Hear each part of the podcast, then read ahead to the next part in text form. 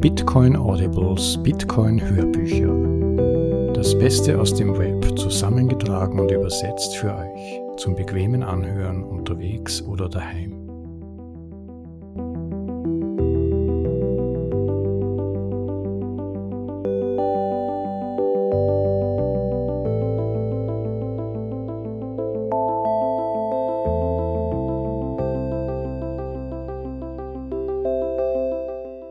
Hey und willkommen zu einer weiteren Folge der deutschsprachigen Bitcoin Audibles, den besten Texten aus der Bitcoin-Welt, übersetzt und vorgelesen für euch.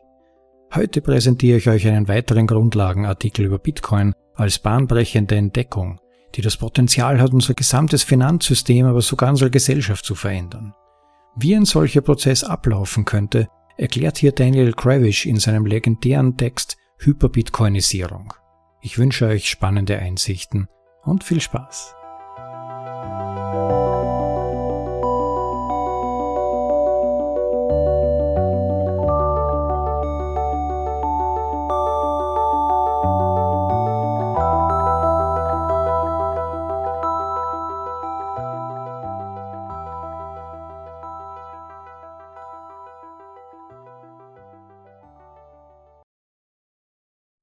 Hyperbitcoinisierung von Daniel Gravish am 29. März 2014. Geldentwertung verursacht durch Bitcoin. Dieser Artikel befasst sich mit der Möglichkeit einer durch Bitcoin verursachten Geldentwertung, im Folgenden auch Hyperbitcoinisierung genannt, die jeder glücklosen Währung passieren könnte, die Bitcoins Pfad auf dem Weg zur absoluten Weltherrschaft kreuzt. Falls das passiert, verliert die Währung massiv an Wert, während Bitcoin dieselbige ersetzt. Wie kann ein solcher Prozess aussehen und wie kann man ihn in ökonomischer Hinsicht verstehen? Der Vergleich mit der Hyperinflation.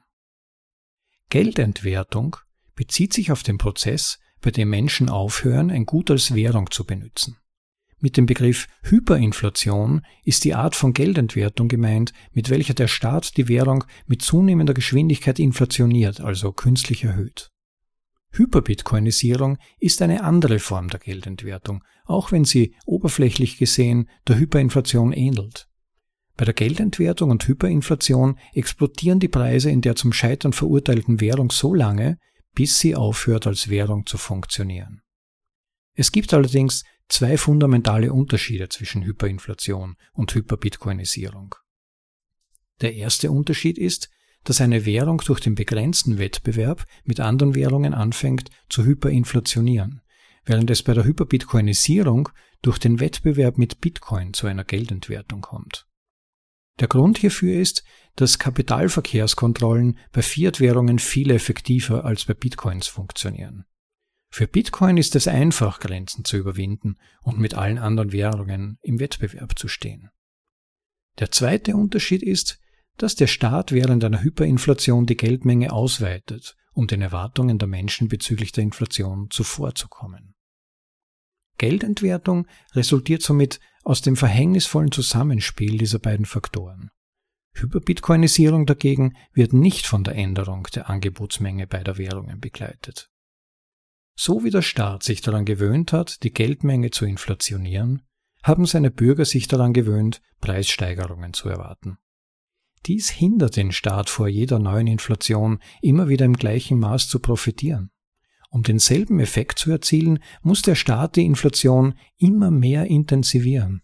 Das Geld verliert seinen Wert, wenn die Menschen zwar eine starke Inflation erwarten, aber trotzdem nicht schnell genug ihr Geld ausgeben können. Ab diesem Zeitpunkt funktioniert dieses Geld nicht mehr als Währung. Hyperinflation ist insofern ein unternehmerisch herausfordernder Akt seitens des Staates. Es handelt sich um einen Eingriff, der das Erreichen eines Gleichgewichts verhindert. Der Staat muss ständig sein Verhalten verändern, um seinen eigenen Bürgern zuvorzukommen. Wenn die Bürger des Staates dessen zukünftige Strategie voraussehen, ist der Staat gezwungen, die Politik der Inflation weiter auszudehnen.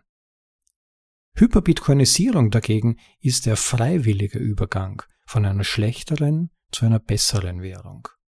Die Anpassung daran ist eher eine Reihe von unternehmerischen Handlungen einzelner Individuen, statt die Manipulation des Systems durch einen einzigen Monopolisten. Wups, du wurdest gerade gebitcoint. Ausgehend von diesen zwei Unterschieden mache ich zwei Voraussagen über einen Hyperbitcoinisierungsprozess. Erstens. Die Hyperbitcoinisierungsphase wird schneller ablaufen als eine Hyperinflationsphase.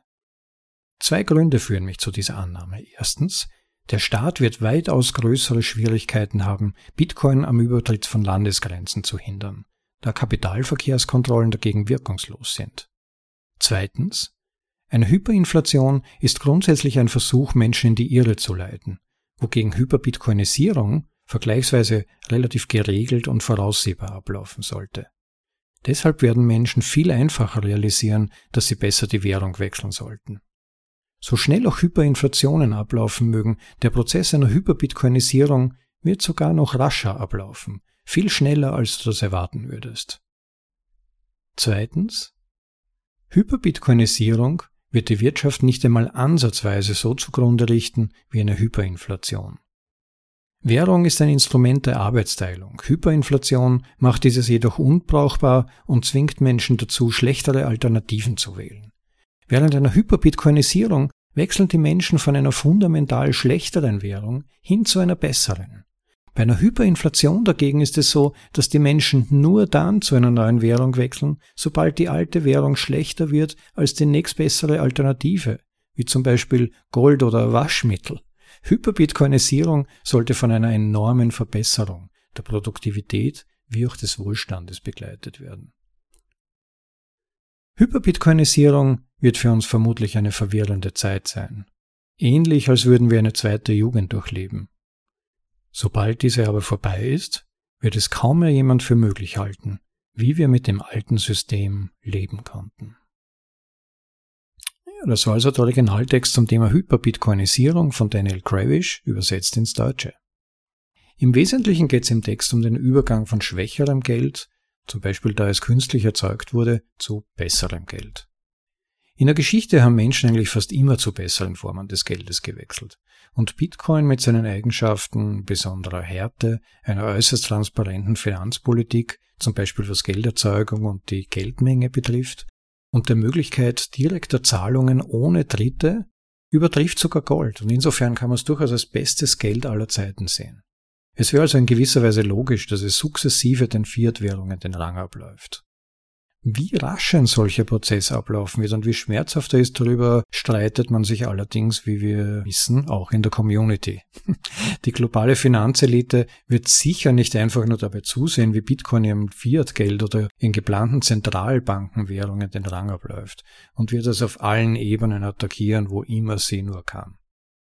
Dem vordergründigen Zielen, wie zum Beispiel Attacken auf das Mining oder die direkten Peer-to-Peer-Möglichkeiten, persönliche Transaktionen durchzuführen, gibt es auch noch andere Möglichkeiten für Attacken, wie zum Beispiel die Regulierung des Marktes, Attacken über Derivate, die sogenannten Papier-Bitcoin, die real gar nicht existieren, so wie wir das ja auch zum Beispiel im Silber- und Goldmarkt aktuell mitverfolgen können. Ja, man könnte sogar das Pushen des Altcoin-Markts und die relative Inaktivität vor allem der US-Behörden diesen Sumpf von Securities und Ponzi-Systemen stillzulegen, als stillschweigende Attacke auf Bitcoin sehen.